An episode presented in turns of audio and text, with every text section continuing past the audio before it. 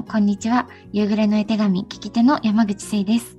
えー、本日はこう、いつものような送り手さんからのメッセージではなくて、えー、ホーミの皆さんから私たちのもとに届いた絵手紙を、えー、紹介させていただきたいなと思います。えー、今日は私だけではなくてですね、えー、iPhone のエレンさんと一緒にお送りしていきます。エレンさんよろしくお願いします。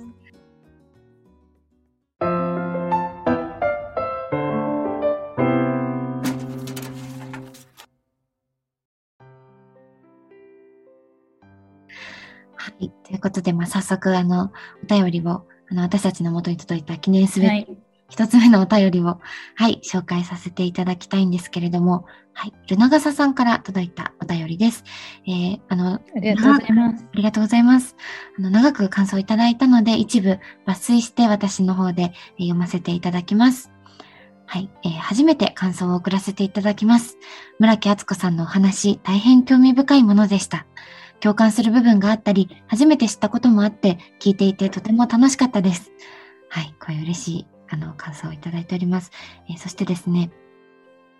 え、私も村木さんと同じようにあまり人と話すのが得意ではない人間で、特に中学生から17、18歳頃までは自己否定をすることが多くありました。しかし、その後自分で向き合う時間を作ったことで、自分はダメな人間かもしれないが、それを否定する必要はないんだ。これから生きていく上で自分にできることを少しずつやっていけばいいんだという方向に持っていくことができました。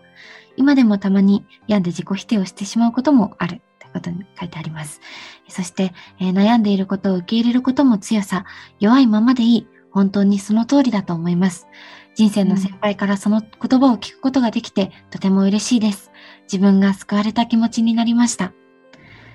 はい。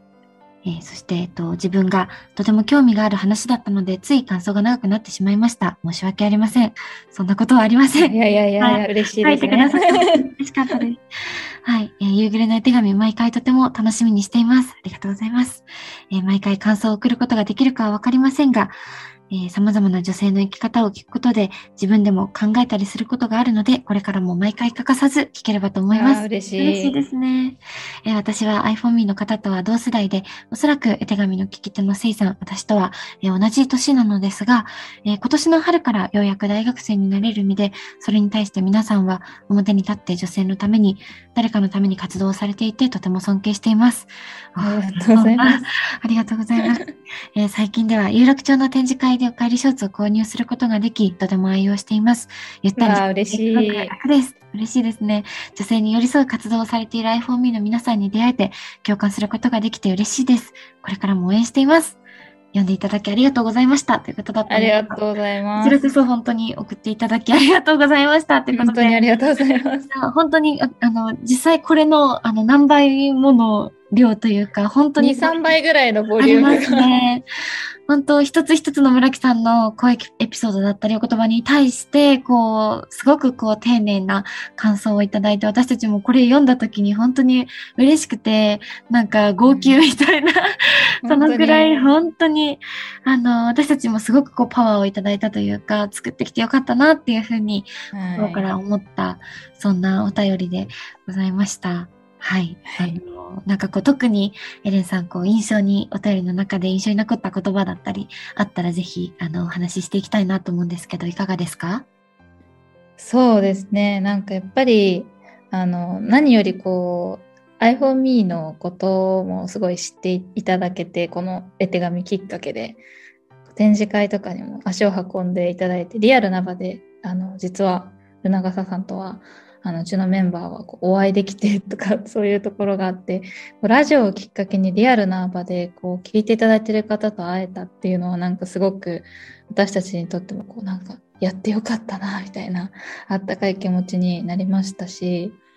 こうやっぱり一つ一つ私たちもこうこんな言葉届けられたらいいねって話してたことがちゃんと届いてる実感みたいなのすごいね嬉しかったよね。はい嬉しかったです。こうなんかやっぱり、ずっとこれ実は半年間くらいかけて手紙作っていったんですけれどもこうやっぱりあの、こういう方に届けたいっていうのは、こう、思いはありつつも、やっぱ実際に出してみるまで、こう、どういうリアクションが返ってくるのかとか、ね、やっぱ分からなくて不安なところもあったので、こう、始めて、まあ、1ヶ月、2ヶ月で、こうしたあの、リアクションをいただけたっていうのはすごく嬉しかったですし、やっぱそれがこう、iPhoneMe っていうブランドの、こう、ファンになるっていうところまで、なんかこう、広がっていったっていうのはすごく、うん、ほっと作ってなんかお届けしてきてよかったなっていうふうに、はい、私もすごく感じましたね。あの、うん、そしてすごい自分と向き合っているんだなっていうのがもう文章全体からというか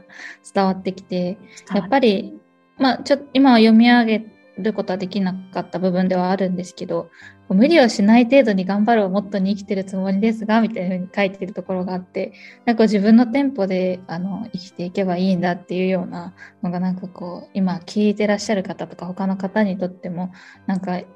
こう心の支えになるような言葉なんじゃないかなって思いました。そうですね。本当こう、なんか心を少しでも緩める時間というか、うん、そういうふうになんかこう絵手紙がそういう時間に寄り添えることができたらいいなっていうふうにも思いますし、はい、はい、あのこれからもあのたくさん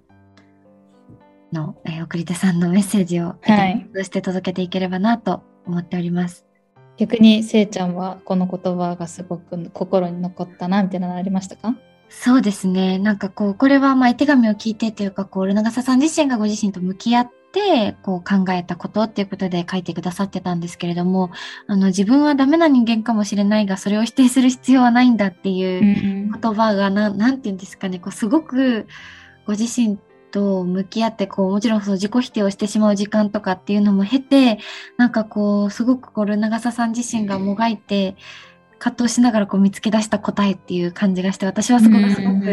ッときてというか、なんかこうダメな自分受け入れるみたいな。そうですね。なんかこう、あの、村木さんのお言葉にもあったんですけど、こうそういう弱い自分を受け入れて、でもこうそれを否定しないというか、弱かったとしても、それでもいいんだっていうふうに思えていることっていうのが本当に素晴らしいなと思って、なんかそれってやっぱこう誰にでもできることではないというか、うん自分の弱さと向き合うってやっぱ怖かったり嫌だったりすると思うので、なんかこうそこを乗り越えてというか向き合って、なんか自分なりのこう答えを出されてるっていうところが私はすごく素敵だなっていうふうに思っておりました。いやいいですね。やっぱり、それがね、強さだもんね、丸ごと受け入れるっていうのはね。ね いやでもこれからもいいろんな女性のインタビューを出していきますので、皆さんからのお便りをお待ちしています。はい、お待ちしております。iPhone.me の公式 LINE からポストマークを押していただくと、え感想のポストというのがありますので、そちらからぜひ皆さんがお話を聞いて感じたことだったりとか、あの思ったことだったりとか送っていただけたら私たちもすごく嬉しいです。番組の中でご紹介させていただきたいと思います。はい。ぜひ、あの、お便りよろしくお願いいたします。はい。それではまた次の黄昏時にお会いしましょう。さようなら。さようなら。